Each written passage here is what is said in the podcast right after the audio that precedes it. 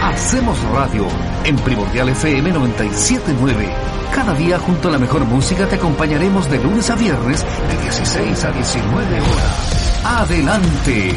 Ya estamos al aire. Buenas tardes.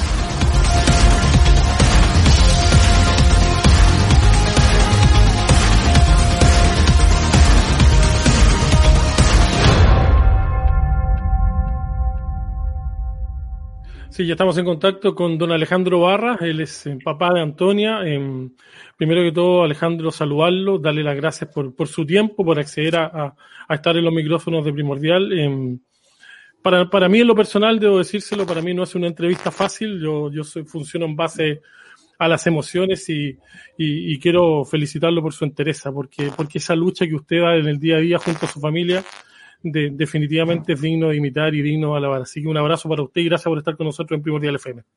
Muchas gracias a ustedes. Eh, bueno, va a estar en el panel Andrea Contreras, Jorge Loyola, ambos periodistas de, de la Hacemos Radio.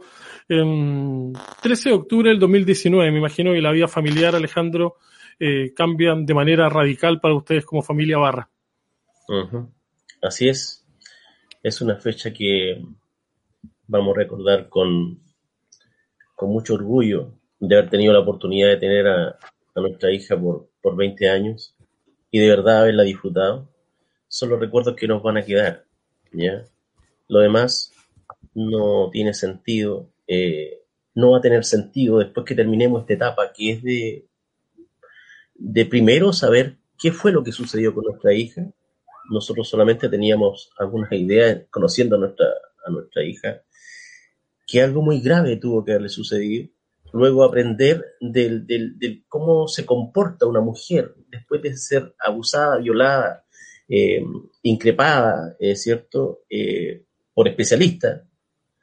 Eh, y te vas dando cuenta de que efectivamente ella fue víctima de, de, un abuso que, que, no es un abuso contemporáneo. Esto de la, de la violación y de los abusos, de acuerdo a la información que me he preocupado de, de interiorizar, ya en el 2000 y tanto antes de Cristo, ya en Grecia alguien se había suicidado porque un hijo de un rey la había, la había violado y ella se suicidó, ¿cierto? Y pidió justicia antes de hacerlo a sus padres y su esposo. Eh, creo que nosotros estamos, a pesar de 2000, 3000 años después, estamos en algo similar, ¿ya? Y la lucha no para y, la justicia hoy día, afortunadamente, eh, tiene más herramientas como para poder eh, determinar eh, si efectivamente la persona que se imputa es culpable o no. Y, y, en eso estamos, en realidad. Estamos en un proceso que, que, que, ha demorado mucho por un tema de pandemia. Esto seguramente tendría que haber ya estado resuelto. No vamos a cuestionar eso, por supuesto. Y, y ha sido muy difícil porque también así como uno encuentra mm, ayuda psiquiátrica para poder salir de esto, uno encuentra un convencimiento de que como familia no tuvimos, pero ningún, ninguna responsabilidad en los hechos. Hay, hay otros casos, hay distintos casos donde hay alguna manifestación, eh, hay algún tipo de patología anterior a la, a la, víctima, qué sé yo. Este es un caso, eh, no digo atípico, pero, pero sí hay que destacarlo por lo mismo porque cualquier persona, ¿cierto?, puede llegar a cometer un suicidio luego de haber sido abusada y violada. Es lo más, eh, hay estudios que, dan porcentajes, ¿cierto?, del 50% de las víctimas que tiene, eh, eh, intentan suicidarse. Entonces, hay mucha información. En la parte legal nos hemos encontrado con algunos obstáculos, porque eh, aquí en este país no estaban acostumbrados a, a tener, ¿cierto?, un, primero, un, padre que, que, que, se para frente al sistema y exige justicia, pero no solamente la exige él y, pide que funcionen las instituciones, sino que es él el que toma la investigación, ¿cierto? No confiando ya por antecedentes previos, previos ¿cierto? Él es el que toma la investigación, ¿cierto? Y está dirigiendo todo, ¿ya? Dirigiendo todo con nuestra investigación particular. Hacemos radio. un centenar de diligencias a la, a la, al, al, sistema y el sistema no entiende, no entiende que debe, de, que, que, debe que el sistema no entiende que debe actuar de acuerdo a la ley. Y la ley dice que debe ser diligente, rápido, ante los abusos cometidos a mujeres. Y esa rapidez en investigar es la que demora demasiado. Y esa falta de conocimiento de las instituciones que tienen que velar por la investigar y una pronta respuesta, conocimiento me refiero a tecnología, conocimiento me refiero a ciencia, conocimiento me refiero a, considerar esto que recién se está a raíz de todo este boche que hemos metido, ¿cierto? No solamente yo, otra familia, la, que consideran la reoptimización. Hay que entender, ¿cierto? Esto para que capturen pronto las pruebas, ¿cierto? Y no esperen años para poder, ¿cierto? Ah, tenías chuta. Y, en eso se pierde mucho. Si bien es cierto, la tecnología hoy día permite, eh, permite conocer eh, y, ser más objetivo en, el pensamiento que uno tiene al, lograr, ¿cierto?, eh, aplicar esta, esta ciencia y tecnología. Pero la verdad es que si no se sabe aplicar eso no tiene sentido. Y nosotros hemos hecho un trabajo muy profesional, muy profesional, no por, solamente porque quiero ver al imputado en la cárcel, porque he tomado la decisión de que este caso, y como me ha caracterizado, no solamente por este caso, sino que siempre, toda mi vida, he estado preocupado del otro y he hecho cosas por el otro, entonces, ¿por qué no en esta oportunidad, en una desgracia que nos pasa como familia, ¿por qué no eh, visibilizar toda esta experiencia, pero con el único afán de que familias, de que eh, eh, jóvenes que hayan sabido que le pasó algo a alguna amiga, lo digan, esto es para que los jueces no se comporten como el señor Gutiérrez, el primer juez que tuvo en el caso, que no vio nada, habiéndole pasado un video, ¿cierto?, del abuso, entonces, es un afán, una, motivación de, que aprendamos, de que la, sociedad, que ha sido muy empática con nosotros, ¿cierto? A raíz de toda la información, eh, hay que destacar que nosotros nunca hicimos nada por Facebook ni las redes. Fue la gente, fueron los amigos, todo el mundo, los periodistas. Importante rol que tienen los periodistas, en este caso me saco el sombrero con, con, lo que han hecho los periodistas, ¿cierto? Excepto un canal, ¿cierto? Eh, con, lo, con todo el trabajo que han hecho. Es un gran aporte lo que han hecho ustedes. Eh, Alejandro, em, le voy a dar el pase de inmediato a Jorge, pero, pero, pero yo mientras lo escuchaba y yo cuando, cuando conversé telefónicamente la primera vez con usted y, y, y, ese tono de entereza, ¿cierto? Que definitivamente para mí de verdad que es admirable. Yo no soy papá, pero, pero, pero el despertar hoy día es muy distinto, el dormir debe ser muy distinto. No me cabe ninguna duda que el conciliar el sueño también debe ser muy complejo. ¿Cómo, cómo es su vida hoy día, su, su, vida hoy día personalmente? Porque me, me, da la sensación de que, de que los días son más largos de lo normal, ¿no?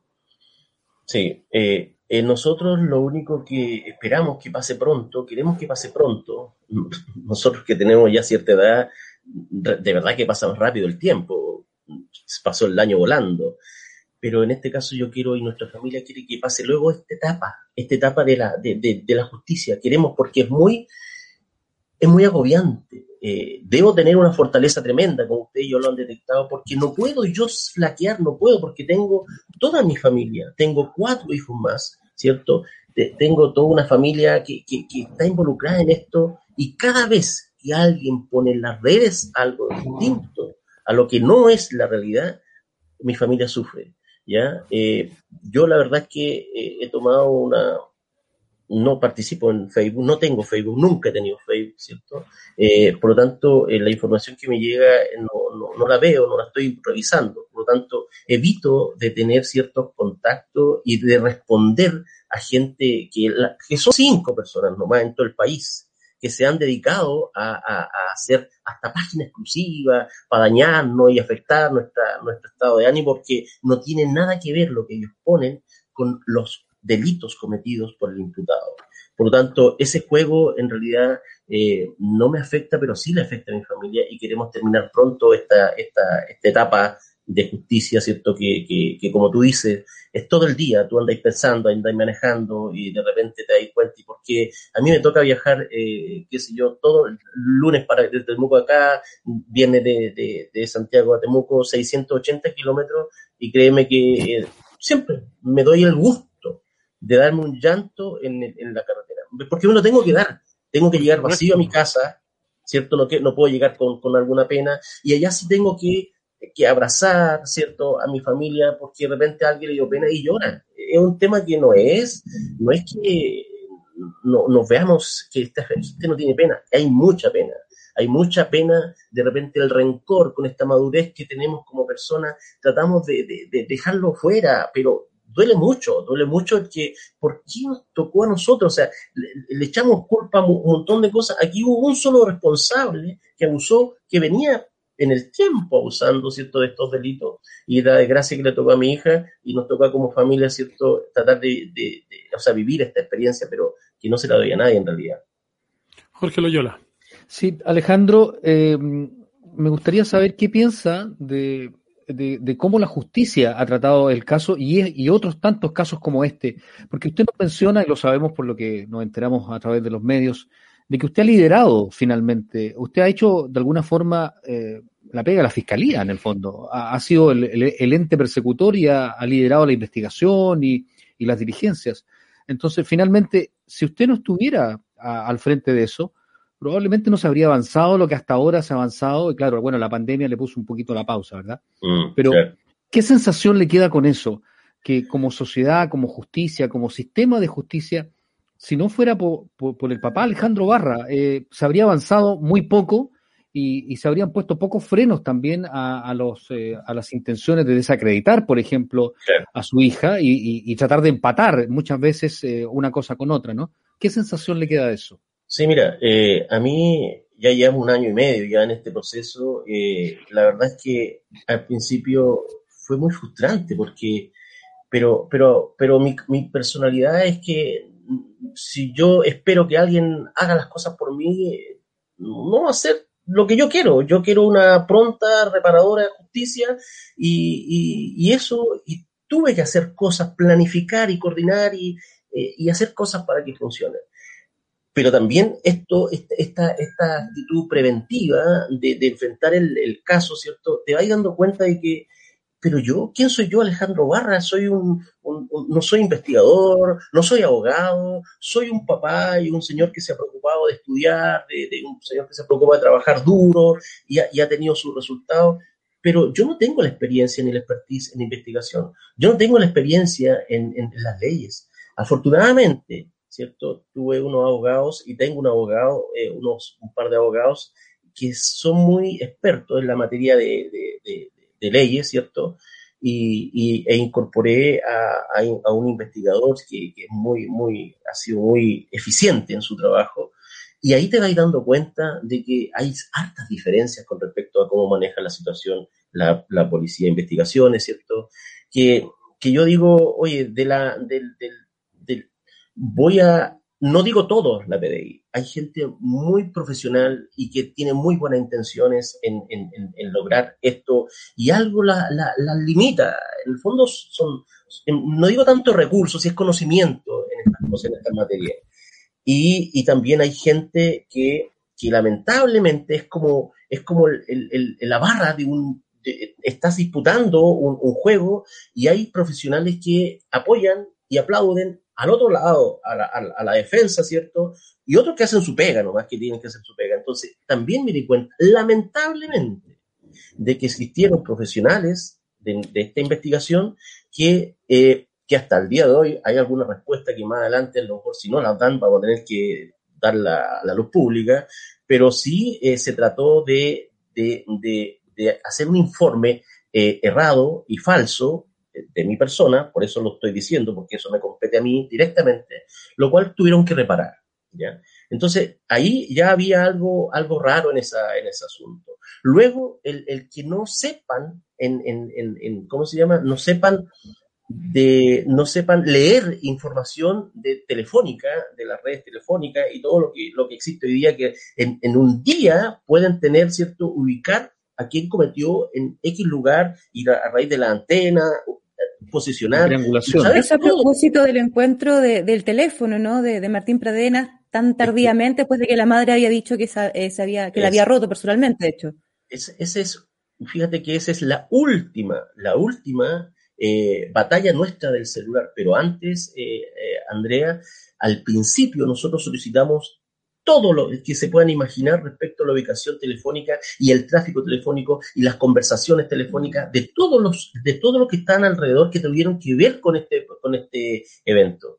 Y créeme que la justicia como solamente el imputado, el imputado y, y, y, los demás es que no son no, son imputados. Entonces no, pero si todos andaban juntos, o sea, hay, eh, hay una torpeza tremenda de no entender la rapidez, sino es, es, es ley si estás en un caso y estás, estás involucrado como testigo, qué sé yo, la, claro, la primera forma es lo invito Alejandro, pero tú me estás diciendo que a tu juicio hay más involucrados entonces en el caso que afectó a Antonio. No, no, no. ¿Que no, sería solo Martín el agresor? No, no, no. Para que entiendas, por ejemplo, yo soy el imputado y yo te, yo, yo ese mismo día cometí el delito, oye, weón, ayer me puta tuve, porque esto ya está en otras conversaciones, de otros casos oye, me tiré a la tanto, mira, te voy a mandar el video de puta como le... Y le manda el video de las imágenes como tuvo sexo con la persona anterior a quien violó. Hay un caso. Entonces, esa es la comunicación y a quién, al otro. Por tanto, cuando este señor borra toda esa información de su celular, está en el otro. Y eso es lo que nosotros de un comienzo, oye, si, no está acá, porque obviamente el culpable está va en el otro lado, Sí, claro. Va a borrar todo, como lo hizo, borró todo lo de Instagram, borró mil nueve mil y tantas fotos pornográficas de su computador, que afortunadamente se, se, pudieron recuperar. Pero el celular, ¿cierto? De acuerdo a la, pericia de la PDI, se borró, hay una palabra que, no me acuerdo, a profundo creo que se llama, ¿cierto? Los que saben de... Y, eso es que alguien, alguien, alguien, muy bien, alguien, alguien que sabe, lo hace, pero con la intención, no como uno, yo tengo mi celular y, borro para mejorar memoria, o sea, para la memoria, y borro y borro, listo Acá se hizo un trabajo profesional de borrar toda la información, el borrado profundo, ¿cierto? Que no lo sabe hacer cualquier persona, y eso se hizo, por lo tanto, y después torpemente venden el celular en el mercado informal y, hasta que lo pillamos. Alejandro, a propósito del mismo tema, ¿qué sensación también te queda a propósito del teléfono, no? Ese teléfono que estuvo desaparecido hasta no hace mucho, y que finalmente en algún minuto incluso la mamá de Martín declara haberlo roto, haberlo destrozado, que estaba desesperada, que le molestaba mucho y que finalmente no existía ese teléfono. Y finalmente el teléfono aparece, entiendo que aparece incluso en manos de otro dueño que no tenía ninguna relación con el caso, o sea, alguien lo vendió, lo regaló y terminó en otras manos. Eh, y finalmente desde ahí logran rescatar. Pero hay una actitud de, obviamente, eh, encubrimiento, digo yo, no sé cuál Hay dolo de por medio, hay un dolo de por medio. Hay dolo, claro. Mira, lo que pasa es que hay que entender las figuras legales y, la verdad es que uno se entusiasma y, cuando ya sabes no, no insistes tanto. Por ejemplo, nosotros nunca insistimos en la obstrucción a la investigación, que es el, la figura que cualquier persona, eh, amigos de él, por ejemplo, ¿ya? que no estén involucrados, no sean familiares directos, ¿ya? no sean familiares directos, esos obstruyen la investigación. En este caso era la mamá, familiar directo, y no es una obstrucción a la investigación, por lo tanto, ella no nosotros no podemos eh, perseguirla legalmente. Pero nosotros, no, no, sabiendo todo este conocimiento de, de, de, leyes, ¿cierto?, de formalidad, pero sí nosotros podemos decir que es el mismo imputado el que cuando da su declaración un día 13 de octubre, 13 de noviembre, un mes después ¿ya? Él da su declaración. Y al dar su declaración, cuando el fiscal le pregunta, tu teléfono es el, eh, cualquiera, 5678, y él tiene que dar ese teléfono. Tiene que dar ese teléfono. Entonces él termina con el teléfono. Y ese teléfono era el que. Hacemos radio. El que, no, desaparecido. El que iba a desaparecer si ya, ya estaba todo resuelto. ¿Ya? Entonces, ¿y qué pasó? Al otro, a los dos días después va a declarar la mamá voluntariamente. ¿Y quién es lo primero y quién motiva a la mamá a declarar? Como se equivocó al dar el, teléfono en cuestión, el, mm. original, llamémoslo original, el que, el, que, el que tenía interés era el teléfono que había ocupado el, un mes antes, el 18 de septiembre, el delito, y el que estaba ocupando, ¿cierto?, eh, tres semanas después, en la noche anterior, cuando llamó a la Antonia.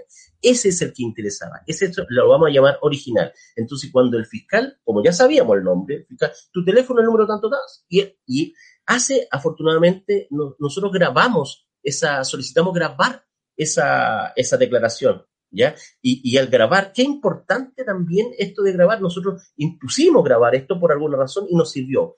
Cuando el Señor, en esa, en esa grabación, el, fiscal le, dice el número tanto, tanto, y él da el número y da un gesto, la cagué. O sea, como, oh, me pillaron. Por eso, dos días después va la mamá y declara, sí, yo escuché y yo pisé, pisé el celular y lo hice tira porque llamaba mucho, llamaba y lo molestaba mucho.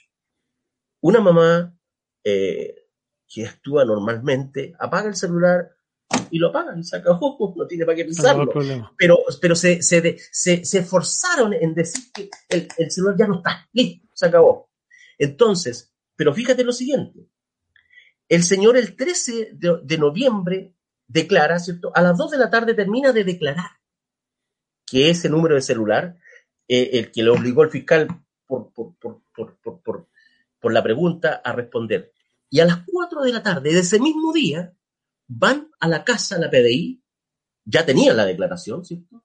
Por lo tanto, ahora venía el paso siguiente, un paso que nosotros hace rato veníamos diciendo, ¿cierto? Había pasado un mes, que tenían que incautar el celular antes antes, pronto, y no, y no, y no. Y lo fueron, ¿cierto? Un, mes después, como te decía, ese mismo día, 13, en la tarde, el señor entrega su celular y entrega otro celular. No es el mismo de la declaración, entrega otro. Y ahí nadie se pregunta y nadie se preocupa de que por qué entregaron otro celular. Oye, y, y cuando le preguntaron, sí, es que no lo encontramos. Así de simple. Porque si tú no encuentras un celular, tú tienes que, como nosotros solicitamos posterior a esta respuesta, las diligencias que hacer para encontrar un celular. ¿Cómo se encuentra un celular, señores PDI, cierto? Y lo, y lo pusimos, pero un y, lo, y mes a mes insistíamos, insistíamos, hasta que se logró, encontrar el celular. Entonces, cuando tú me preguntas, aquí hay toda una maquinación. Si, ¿qué me pasa cuando la mamá ah, comete esta mentira? Sí, la mamá mintió, pero el primero que mintió fue el imputado. Y luego, ¿cierto?, entrega otro celular que no es el mismo. ¿Ya? Y termina, ¿cierto?, todo este proceso un año después, cuando logramos, ¿cierto?, eh, que la, la, PDI a través de, de, nuestra insistencia, eh, encontrar el celular y se encuentra el celular, ¿cierto?, intacto. La PDI ya tiene informe, ¿cierto? Dice que el, el celular no hay ninguna pantalla cambiada, está original, ¿cierto? Y el celular no tiene nada de relación a Martín Pradena. Solamente tiene información de la persona que lo había comprado en el mercado, en la calle, eh, ¿cómo se llama? Esa información la que había. Entonces, eh, es importante este, este dato del celular. Si es cierto, hubiese sido muy interesante encontrar eh, información en ese celular, pero ¿por qué lo borró todo? ¿Por qué borró de con blanco el celular? ¿Por qué mintió para que no buscaran ese celular? ¿Por qué borró Instagram? ¿Entiendes tú? Entonces, hay, harta, hay hartos detalles que inculpan a esta persona, porque si yo soy inocente, yo no tengo nada que ocultar, entrego todo y ahí está a mi disposición. Pero no borro y no, y, no, y, no declaro cosas que no corresponden. ¿ya? Cosas como esas son las que han pasado, nos hemos pillado en toda esta declaración, y si no es por nuestra experiencia de, de, de, de gente que está, sabe investigar y está atrás, la verdad es que no hubiésemos llegado a nada, y al menos por ahora podemos decir que el Señor mintió y por qué mintió y está la duda, ¿cierto?, y, eh, eh, de eso en, respecto a la información tecnológica. Estamos en Primordial FM, en la 97.9. Estamos conversando con Alejandro Barra, con Andrea Contreras, Jorge Loyola, el caso Antonia Barra. Definitivamente un caso para analizar, para conversar desde la parte humana. Vamos a ir a una pausa cortita y seguimos conversando aquí en la 97.9. Pausa y volvemos. Estamos de vuelta en la 97.9, 16 y 37. Estamos en Primordial FM, en primordial.cl y a través de nuestras redes sociales. Estamos conversando el caso de Antonia Barra con, con su padre, con Alejandro Barra, junto a Andrea Contreras, Jorge Loyola. Alejandro, mm, pensaba en, esta pausa que se me hizo eterna, ¿no? Porque de repente a uno se le van eh, generando interrogantes en la cabeza en el ejercicio del periodismo, ¿cierto? Y entre ese 18 de septiembre y ese 13 de octubre, ¿qué recuerdos tienes tú básicamente del comportamiento de tu hija, Antonia? ¿Tienes memoria de eso, de, detalles que, hayan sucedido en, ese rango de tiempo? Por supuesto, del mismo 18. Eh, con mi hija yo tengo, eran cinco hijos y con la que más relación de comunicación tenía era con ella. ¿Ya? Todos los días, en la mañana, en la noche, en la tarde, ¿cierto? Ella era, era más de, contactarse conmigo. Y hay que entender de que yo toda la vida he estado fuera de la casa eh, trabajando acá en Santiago. de lunes a viernes y solamente los fines de semana, pero toda mi vida ellos me han visto solamente los fines de semana en, en Temuco. Por lo tanto, eh, ha sido una preocupación eh, mayor el, el, el, cómo yo educar a mis hijos. Y, y, a mis hijos los eduqué desde el comienzo, llamándolos por teléfono que se levanten, eh, que, que, almuercen, que comieron, que hicieron tareas, en la noche acostarse, lavarse los dientes. Siempre ha sido una rutina de esa, siempre mi preocupación, sabiendo que no está personalmente, físicamente ahí con ellos. Al punto que ya los niños, cuando ya están más grandes, adolescentes, los mayores te están diciendo, papá, ¿sabes que mi amigo dicen que tú estés más presente? Que, que, los papás que están de lunes a viernes con, a domingo con ellos, tú llegas el fin de semana y ellos sienten que hay una comunicación, relación, qué sé yo. Entonces, te va dando eso y esta hija, ¿cierto, Antonia? Eh, porque tenía una personal, perso su personalidad era similar a la mía, ¿cierto? Eh, ella tenía, eh, le gusta, le gustaba proyectarse en el tiempo y hacer cosas para lograr. Entonces, eso era similar a lo del papá y por lo tanto ella ahí en el WhatsApp está. Buenos días papá, que tengas buen día, todos los días. Y en la noche descansa, qué sé yo. Los dos, de toda la familia, nos acostamos temprano. ¿ya? Ella, eh, ella afortunadamente, a, distinta, a diferencia de su otro hermano, se acostumbró a acostarse a las 10 de la noche y se levantaba a las 5 de la mañana, 5 y media, a estudiar si le faltaba algo, pero toda su, función de, estudio lo hacía del día. Era muy responsable en, en todo eso. Entonces, que si tú me, que, de qué se recuerda, yo me recuerdo de que los fines de semana le da un besito cuando llega el día sábado, ¿cierto? Eh, almorzamos en familia, eh, que era requisito. Eh, luego salían, volvía, permiso para allá, para acá, y, y era la, la, vi normal, no, no vi algo distinto. Y toda mi familia lo mismo, o sea, al, al minuto que, que, que, supiéramos algo, eh, obvio que había una reacción, por ejemplo, en agosto, y así con los otros dos pololeos que tuvo ella. En agosto ella nos dice, después de un viaje que tuvimos, papá, eh, les tengo que informar a todos, terminé con, con, con, mi pololo y se acabó. Y esa es la forma de transmitir, de decir las cosas. No había ocultar, ¿cierto? Eh, eh, bueno, lo, lo, lo, lo, que pudiese decir. Hay que entender que ella tiene una relación con su, con su ex pareja y, y, y, la verdad es que nosotros en, eso bastante abierto y, no estar preocupados qué están haciendo en minuto a minuto afuera. Pero sí había una comunicación y sí había una, una, una un, ¿cómo se llama? No, nosotros no sospechamos, pero nada, nada, nada, nada. Sí hubieron eventos que eran para preocuparse de acuerdo a lo que informa el psiquiatra, tarde. Más vale tarde, ¿cierto?, para transmitirlo y decirlo, cosa que mm. los papás también se preocupen y sirva como experiencia. Yo he dicho que todo mi relato, toda mi exposición, eh, el, el, el, sacar lo nuestro como familia, es para que otras familias se vean los detalles y, y se preocupen de ciertas cosas, como por ejemplo, mi hija, eh, que son, son, son detalles graves de una personalidad responsable, de una, de, una, de una alumna que era destacada en la universidad, que estaba en el cuadro de honor, tenía buenas notas, qué sé yo, que posterior a esta, al, al 18, a la semana después, cuando tenía una prueba, ella dio la prueba en blanco. Eso nunca, en toda su vida de estudiante, ella pudo haber eh, entregado una prueba en blanco. Y así fue.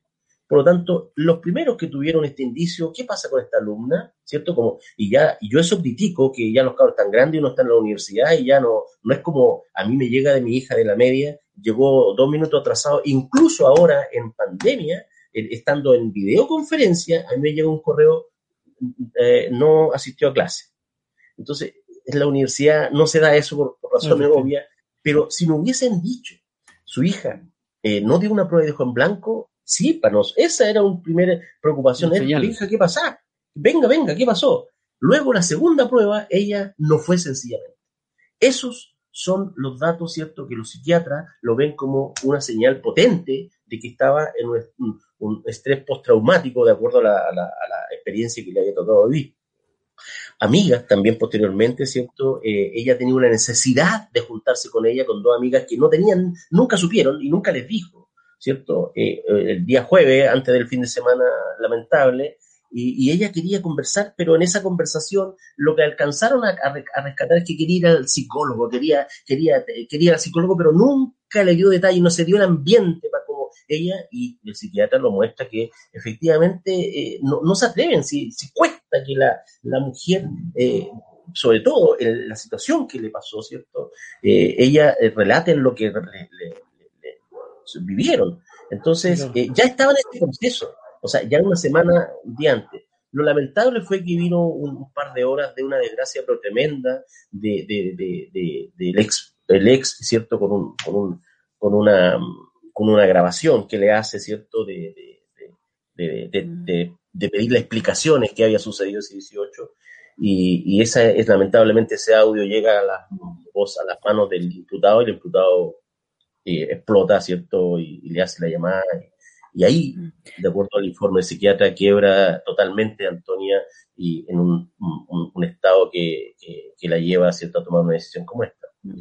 Hay que siempre para terminar esto del psiquiatra, siempre hay que entender que cuando las mujeres toman estas decisiones, ¿cierto? E incluso aunque no las tomen, las mujeres no están como nosotros en forma normal. Ellas están en un estado de, trauma. Entonces siempre la gente pregunta, bueno, ¿y por qué no les dijo los papás? ¿Y por qué no les y si no había tanta confianza? Porque están en un estado de, trauma. Eh, eh, eh, no, puede, no puede esperar uno, uno, nosotros como normales, exigirle a una mujer que ha sido abusada, violada, amedrentada, violentada, amenazada, pedirle que esté normal y que reaccione normal. Ella está enferma. O sea, no es enfermedad, es un trauma, derechamente. Entonces, hay que, hay que, eso, eso también tenemos que educarnos como sociedad, porque al principio nos encontramos con, alguna gente que decía no tenía confianza y porque la confianza y la confianza.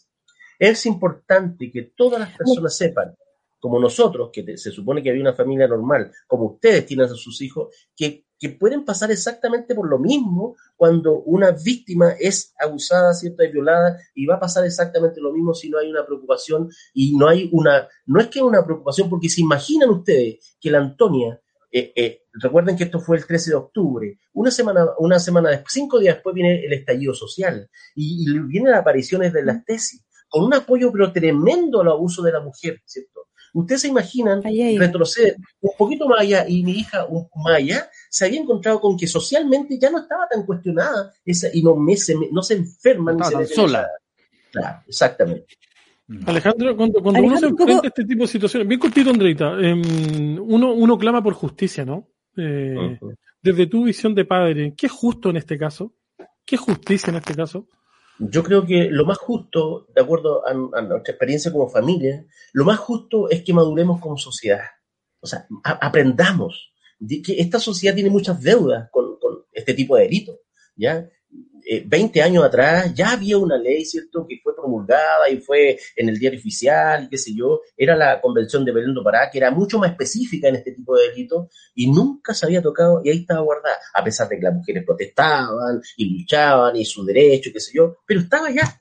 Nosotros, con el caso de Antonia y nuestro abogado, en realidad, ¿cierto?, sacó, y una de las razones fue la Convención de Belén do Pará y la resolución de y prisión al tipo fue porque ahí estaba inserto, ¿por qué tenía que estar preso el tipo? El tipo era un, peligro para la sociedad, el tipo venía haciendo este delito en varias víctimas, ¿cierto? Y era un riesgo, ¿cierto? Ya, que se había, se había introducido en nuestro WhatsApp de, la familia, o sea, estaba involucrándose, a pesar de ser el victimario, además andaba metiéndose la información de todo el mismo caso, entonces, para adentro, porque la ley así lo dice, la, ley, la, Convención de Lento para. Entonces, es, es, eh, esperamos, como, esperamos, ¿cierto? una, una, una madurez social porque sería muy distinto que nuestras víctimas, ¿cierto? El comportamiento que tienen, porque si hoy día nuestra víctima es, tan madura como hoy día nosotros eh, aceptamos eh, otras, eh, o sea, aceptamos, siempre digo yo que a mí, a mí, a nosotros cuando éramos chicos, nosotros, todos ustedes cuando éramos chicos, de repente los niños dan como que lo, los veía y lo miráis. Hoy día mis hijos, de acuerdo a la, enseñanza que uno le ha dado, ¿cierto? Y cómo hemos crecido como sociedad, tú aplaudes a un niño dado y lo, y lo, acoge y ya no es algo, es alguien igual que nosotros. Lo mismo pasa con la, la, los gays, ¿cierto? Los, homosexuales, la, lesbiana. Nuestros hijos, es, todo normal, no, no hay un rechazo hacia ellos. Eso nos falta a nosotros como, pero madurar, pero tremendamente como sociedad, en que si una víctima es violada, esa víctima no se sienta avergonzada, no se sienta que qué van a decir. Al contrario, las víctimas que son abusadas y denuncian, nosotros tenemos que tener un altar y tenemos que aplaudirla, así como los argentinos aplauden a su estrella. Nosotros tenemos que eh, darle mucha fuerza a estas mujeres que se atreven y eso es lo que nos falta como sociedad. Si tú me preguntas qué quieres tú, eso es lo que más anhelo, porque eso es lo que va a salvar vidas. Eso es lo que va a salvar, ¿cierto? Una, va, va a sanar a todo este delito que lamentablemente no te, no te, los vamos a evitar todos, siempre van a haber. Eso es lo que más me importa como, como, como familia y como papá. Gracias, Alejandro. Eh, Andrea, por favor. Hacemos radio. Sí. Alejandro, lo que pasa es que tú estabas hablando hace un rato de la, de la revictimización, ¿no? Y, de cómo el sistema también eh, revictimiza tantas veces. En este caso, Antonia, desgraciadamente, no alcanzó a vivir este proceso porque evidentemente tomó una decisión anterior. Pero sí las mujeres que, que, que, permanecen en el sistema, eh, en las audiencias y qué sé yo, normalmente hay una denostación, ¿no? Y hay como un quitarle la culpa o bajarle la responsabilidad al agresor tratándola de, y me van a perdonar, pero la de vida fácil, la puta, la drogadicta, la hebra, y empezamos a buscar eh, dónde está la situación que podría mm. ir denostando un poco a esta víctima para, ¿no? Eh, mm. ¿Cómo lo vives tú además y cuál es tu, tu, visión del feminismo hoy día? Tú hablabas también esto de que el, el, caso de la Antonia surge pocos días antes del estallido y donde las mujeres tomamos un, eh, protagonismo, tal vez nuestras ideas son más escuchadas. Y hay una defensa corporativa o de género, si le quieres llamar, eh, que, de alguna manera nos potencia más. Pero ¿cómo lo ves tú como hombre y como padre todo este proceso? Mira, eh, al darte cuenta lo muy importante que es aprender, porque personalmente yo lo, lo, aprendí en el caso del tema de la revictimización, he escuchado a muchas mujeres que le ha pasado, qué sé yo, que, que, he tenido la oportunidad de conversar con ellas, que han sufrido estos delitos, ¿cierto? Y, y cuando te están contando en las primeras semanas de todo este proceso de que eh, a mí no, no, no, quise porque me preguntaron una y otra vez, y una y otra vez, y otra vez, y otra vez, y empezamos a averiguar, ¿cierto? ¿Qué pasa con esto de, de tanta pregunta a la, a la, a la, en, en el desarrollo de una investigación? Y que no te creen, y, cómo la reciben los carabineros, y, y, como, y, todo al final como que tienen la culpa, o sea, ahí es donde yo me refiero que las instituciones no están preparadas para recibir, ¿cierto? Esto. De ahí nace la idea, ¿cierto? Dije, en algún minuto, cuando ya este tipo esté formalizado, vamos a preocuparnos de una ley, ¿cierto?, que permita mejorar estas cosas. Entonces, cuando cuando nosotros hablamos de revictimización, entonces ya aprendiendo todo esto, tú te das cuenta de que mi hija, lo que le sucedió, ¿cierto? fue una revictimización. Hay que entender que, que, que, cuando a ella le sucede el abuso, cuando le sucede la, la, violación, y ella el primer día se lo tiene que contar a su amigo, el primer día que le pasó este asunto, y luego, ¿cierto?, quiere olvidar, y lo dice en su audio, qué sé yo, y lo quiere olvidar y listo, y se acabó. Y luego viene el día anterior del, del, del, delito, ¿cierto? Entonces ella no tocó con nadie este punto desde el 18 y hasta el día 12, con nadie habló más, o sea, no quiero olvidar, quiero, no quiero más viene la revictimización de nuevo con, con la, comunicación y exigencia del, del ex para que se refiera a ese hecho, ya lo está haciendo acordar, ustedes escucharon el audio. Luego viene la revictimización, de nuevo a minutos, ¿cierto?, de, de, esto, este evento, a un más de media hora, viene la llamada del imputado para de nuevo recordarle todo, todo. Entonces tienen que imaginarse cómo ella, de qué estado quedó cuando el tipo, de acuerdo a la investigación, grababa a sus víctimas desnuda, haciéndole la, relación sexual, él, grababa a sus víctimas, se las compartía a sus amigos. Eso está en la investigación, está formalmente acreditado. Entonces, e, en, esa llamada, no se les puede ocurrir de que la única forma de una mujer, una mujer de 20 años, que está introducida en las redes, que está metida y que esa es su vida, y en Instagram y qué sé yo, y suben cosas, que le digan, te voy a exponer, si sigues molestando o diciéndole a todo el mundo, te voy a exponer en las redes. Cuando tú hablas y le, entregas todo esto, que son, son las pruebas indiciarias, y esto es muy importante incorporarlo cuando una mujer es víctima. Pruebas indiciarias porque hasta, hasta antes de esto, yo voy un paso atrás, eh, cuando tú le decías, oye, el tipo le dijo esto, ¿y cómo supo usted? ¿Y cómo? No es que de acuerdo a los antecedentes, no, pero es que no, no hay prueba. Esta es una prueba indiciaria que se complementa con todo lo, con la llama anterior, con el comportamiento del tipo, con, con las grabaciones eh, eh, desnudas de, de otras víctimas. Entonces, todo esto es importante. Entonces, cuando nosotros hablamos de, revictimización, que sí se dio en el caso de Antonia, ¿cierto? En revictimización, y las personas que han sido abusada y violada, ¿cierto? Y, tienen que llegar a, contarle a, todas las instituciones todo lo que les pasó. Nos fuimos un poquito un año antes, del 2018, se había promulgado una ley que exigía a los a, grabar la, el, a, las víctimas menores de edad, ¿cierto? A grabarlas. Eso es lo que nosotros hemos solicitado en todo este proceso, ¿cierto? De que las víctimas se graben. Tanto la víctima como el imputado se deben grabar una vez y listo, se acabó. Y los profesionales. ¿Es un poco lo que persigues con la ley, Antonio? Sí, exactamente. Y los profesionales, ¿cierto? Tienen que irse al video y sacar sus conclusiones de acuerdo a lo que, lo que dice el video. Entonces, es así, así, lo primero que tenemos que hacer es enseñar o decirle, no enseñarle, exigirle a las instituciones que apliquen esto de la revictimización, ¿cierto? Y que no lo hagan. ¿Ya? ya hay instrucciones, tengo entendido, de la Corte Suprema, Suprema perdón, a todo el país, ¿cierto? Que la forma en que deben tratar a raíz, que fue nuestra queja formal a, a, las instituciones, ¿cierto? A raíz de ese juez, un juez machista, el juez, eh, ¿cómo se llama? Gutiérrez, que el primer caso, o sea, el primer juicio, o sea, la formalización, no vio nada.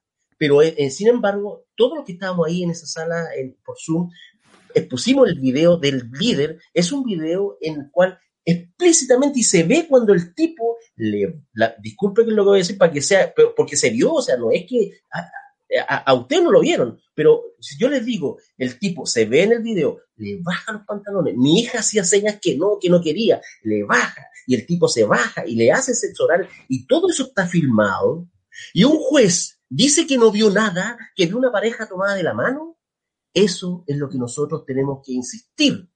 Lo primero que tiene que cambiar. Y luego, ¿cierto? Que, que, que los, los fiscales entiendan también que esto no es que, que la mujer estaba alcohólica, estaba eh, con trago, entonces es culpa de ella. no es, si fuera, Alejandro, el tema es que tampoco eso da derecho a nada. No, es así porque la ley lo dice, no lo estamos inventando nosotros, ni, ni la mujer ahora, la ley lo dice así. Entonces, jueces, fiscales, eh, policía de investigaciones, carabineros, mm, eh, eh, ¿cómo se llama? Médicos que, que atienden a, a víctimas, eh, enfermeras que atienden a víctimas, Todas estas personas son las primeras, y es el impulso que nosotros estamos dando con la ley de justicia para Antonia, es el impulso que estamos dando, por favor, preocúpense. Y luego viene amistades, la sociedad en conjunto, que, la, universidad, es como, ¿cómo, eh, cómo, hacemos radio? ¿Cómo le enseñan a estos abogados, cierto, a que no, no hay ningún problema en que defiendan a imputados? Pero la forma. Ustedes han visto a ese abogado Calderón, ¿cierto? ¿Cómo se refiere? ¿Cómo se refirió a mi hija? ¿Cómo se refiere a nuestra familia? O sea, el tipo es un machista pero empedernido y cree que, como lo hacía antes, porque antes él ganaba los juicios porque conocía a los, fiscales, o sea, perdón, a los, jueces.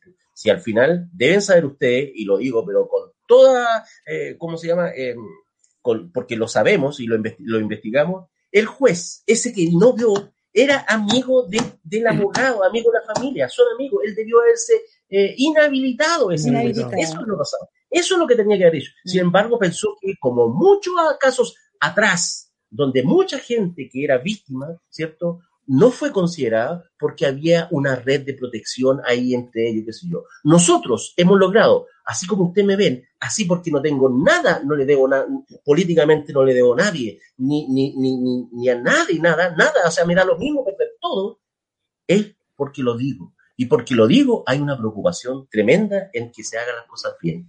Entonces yo tampoco quiero esto, que sea el papá de Antonia el que como ustedes lo ven. Yo quiero que sea el último papá de este país que se refiera así y que tenga que hacer esto. Luego, son las instituciones las que tienen que velar por la justicia y la, verdad en este, en este país. Em, Alejandro, em, bueno, primero que todo le mandamos un saludo a nuestra amiga periodista Evelyn Aravena que nos dice las revictimizaciones es el real problema de las instituciones, además de la poca empatía con lo que ejerce la justicia los jueces. Tú me, finalmente, pues lamentablemente tenemos que irnos a la pausa. Em, tú me decías que, que, te dabas el tiempo de llorar una vez a la semana cuando viajabas, ¿cierto? Eh, y debe ser un momento tuyo, muy personal y en el cual seguramente algo le dices a tu hija, ¿no? Generalmente, ¿qué, qué es lo que, ¿cuál es el mensaje que le manda Antonia cuando, cuando vas manejando en la carretera? Mira, Aquí ha pasado un milagro, yo le llamo milagro. El milagro es que este Alejandro Barra que ustedes ven nunca, nunca se atrevió a hablar en público. Soy, soy muy introvertido, para adentro, en familia soy el payaso. Hmm. Pero en mi trabajo, en todas partes, no, siempre he querido de no hablar, que, hable otro, que yo no, que no me enfrento. Cuando pasó esto, el primer día, esto pasó el domingo, el lunes, estaba al frente de mi casa hablando en micrófono a toda la prensa, convoqué a todo el mundo. Nunca hasta el día de hoy he tenido ese, ese, esa cosa de la vergüenza. Esa... Entonces, yo digo que eso, y le he dicho a Antonia, y, cuando hablo me, protege, o sea, creo que tengo un ángel detrás que me da mucha fuerza, mucha fuerza, mi hija me da mucha fuerza. Y además que mi hija siento que se ha preocupado en este, en este funcionamiento de mi trabajo porque estoy mitad y mitad y con pandemia y todo, este trabajo ha funcionado perfectamente, sin ningún problema. Entonces creo que hay cosas divinas que uno no tiene explicación y que, y que se le atribuyo a que mi hija en realidad me está apoyando eh, y, estoy caminando con ella, porque cuando estamos en familia también y nos empezamos a acordar, no, no nos acordamos en la mesa de, de, de, la, del día aquel y la pena, que es lo, lo más terrible que nos pasó como familia. Nos acordamos las, las, tonteras que hacía la Antonia y cómo me, me, se conseguía cosas conmigo y se reían todo y hay cosas que yo no sabía y van aflorando y nos vamos riendo y tenemos que tener esta, esta forma de llevar esta, esta pena, ¿cierto? Eh, con, con, recuerdos bonitos de Antonia y no quedarnos con, con lo malo. Y por lo, como no nos quedamos con lo malo, ¿cierto? Nos quedamos con lo bueno. ¿Y qué es lo bueno que podemos hacer como familia y como padre? Es dar un, una lucecita de que sí lo podemos hacer mejor como sociedad no tenemos que pasar tanta desgracia, hagamos cambio, hagamos, y somos nosotros los que tenemos la fuerza, las personas, la sociedad, lo que hicieron todo el mundo ese mismo día 21 de julio, cuando salieron a las calles, protestaron, y cacerolazo y todo, porque el juez no vio lo que todo el mundo vio. Entonces creo que así, lamentablemente, así como lo estamos viendo como sociedad hoy día, las cosas cambian eh, y se puede mejorar en realidad. Admirable la fortaleza de Alejandro se ha convertido en la voz de quienes no logran llegar a los medios y visibilizar sus testimonios. Evelyn Aravena. Alejandro, de verdad que es eh, un agrado conocerlo. Eh, muchas gracias por, por su fortaleza, muchas gracias por estar con nosotros. Lo que usted necesite, los micrófonos siempre disponibles. y bueno, más que, más que entender, simplemente abrazar. Y yo creo que esto es para que no, no tengamos nunca más Antonias en nuestro país, porque esto no puede seguir pasando. Así que un abrazo y muchas gracias, Alejandro. A usted, muy agradecido por todo lo que hace. Muchas gracias. Un abrazo, buenas tardes. Andreita, gracias por estar con nosotros en el panel, así que nos vamos a una pausa y seguimos conversando en la 97.9. Pausa y volvemos. Dos segundos, me matan si no solo los bomberos. Padre, hermano, primos, amigos, feliz Día Internacional del Bombero. Perfecto. Chao, gracias. Un abrazo, gracias. Pausa y volvemos.